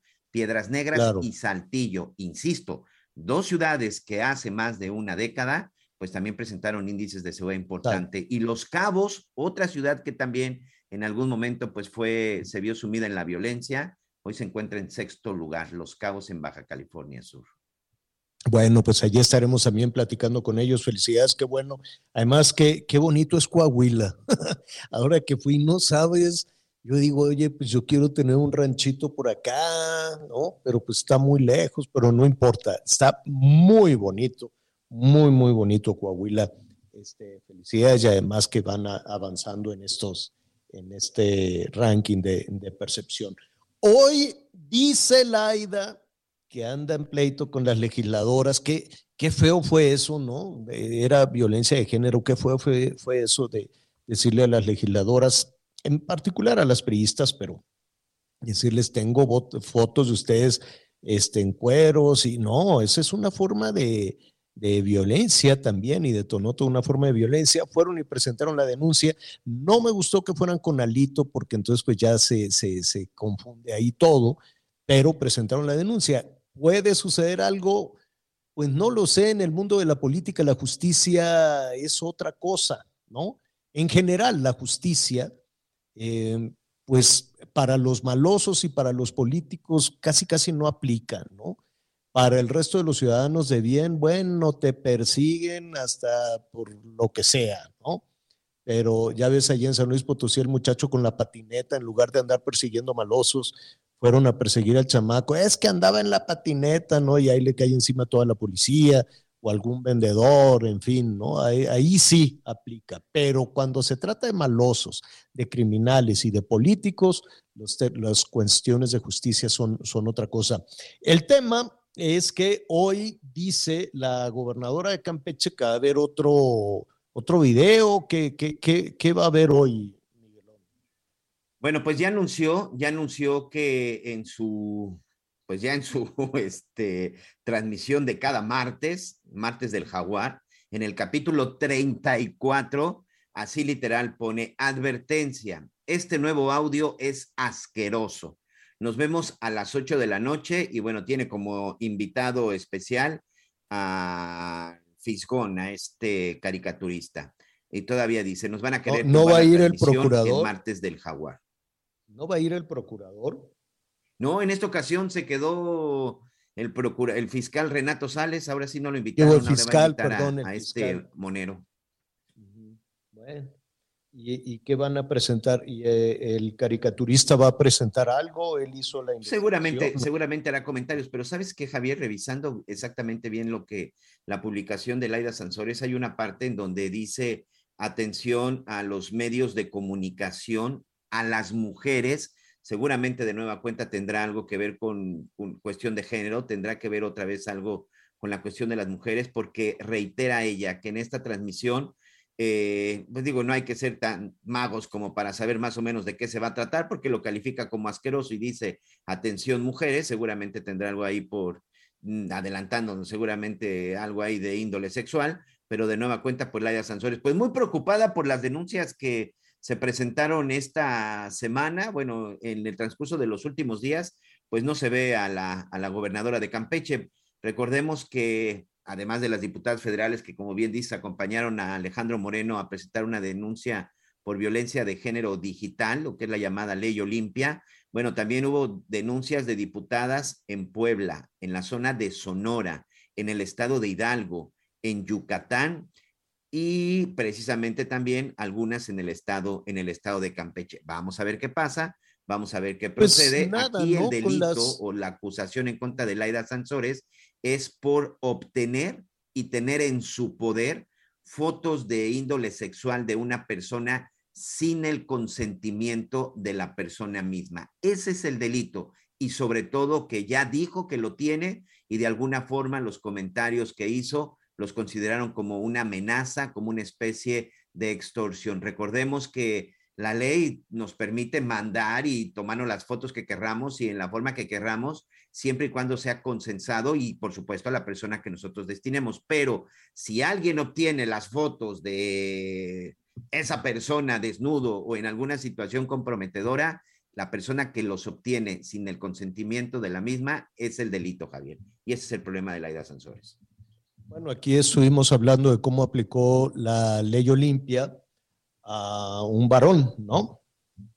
Recientemente, en bueno, eso en Coahuila, precisamente que generó también muchísimos temas, muchísimos comentarios. Pero en el caso, yo, yo no sé, los políticos tienen de alguna manera esta carta abierta para decir, pues quiero hacer esto y quiero hacer también esto otro. Ya después, ¿no? Cuando se cambia, cuando llega otro grupo político, cuando se cambia de partido, o en ocasiones ni siquiera se cambia de partido, pues es cuando, pues sí, puede, puede venir toda la aplicación de la ley pero pues cuánto gobernador, cuánta gobernadora le dicen, oiga, está usted robando, está usted haciendo esto, se llevó aquello.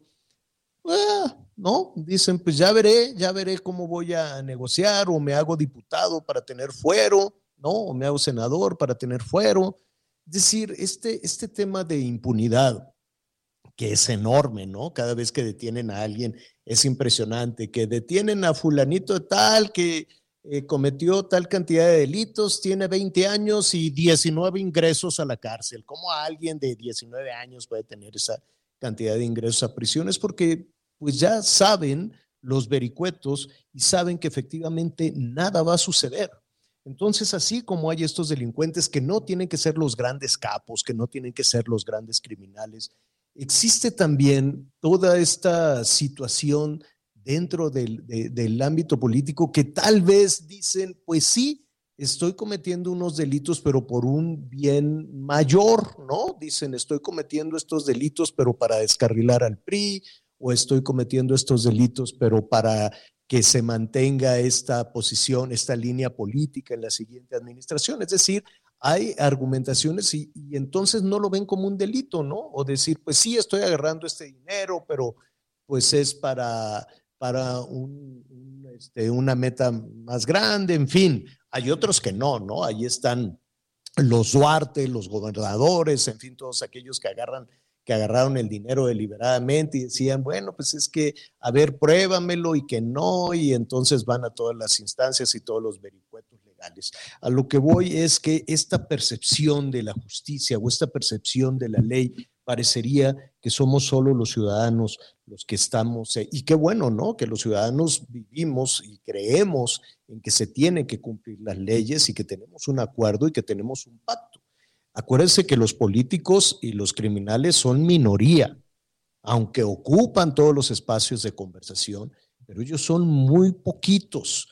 Los ciudadanos somos más, somos muchísimo más que la clase política. Lo que pasa es que aplastan, dominan, quieren acaparar todos los espacios y para eso y por eso eh, se tiene la percepción de que son un friego, de que son muchos, pero no, créanme que son poquitos y son más o menos los mismos desde hace muchos, muchos, muchos, muchos años, son, son más o menos las mismas familias políticas de, de, de acuerdo al partido. Y los criminales también, ¿no? Hacen, lesionan demasiado, lastiman demasiado Ahí tienen a Fresnillo de rehén, ¿no? Todos metidos en su casa. Y si hacemos la revisión, los ciudadanos de bien en Zacatecas, en Fresnillo, claro que son muchísimo más. Y son un grupo pequeño los que los tiene verdaderamente sometidos. Pues ya nos vamos, Miguelón. Así es, Javier, muchas gracias. Eh, mañana les vamos a contar una historia en Tabasco que tiene indignadas a la sociedad. Ya mañana te platico de qué se trata. Por lo pronto, buen provecho, señor. Gracias, Miguelón. Yo soy Javier Alatorre. Anita Lomelía estará unos días de vacaciones. Lo espero a las diez y media con las noticias en hechos. Siga con nosotros en el Heraldo Radio. Gracias por acompañarnos en Las Noticias con Javier Alatorre. Ahora sí ya estás muy bien informado.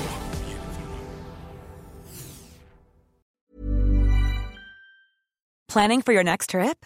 Elevate your travel style with Quince. Quince has all the jet setting essentials you'll want for your next getaway, like European linen, premium luggage options, buttery soft Italian leather bags, and so much more and is all priced at 50 to 80% less than similar brands.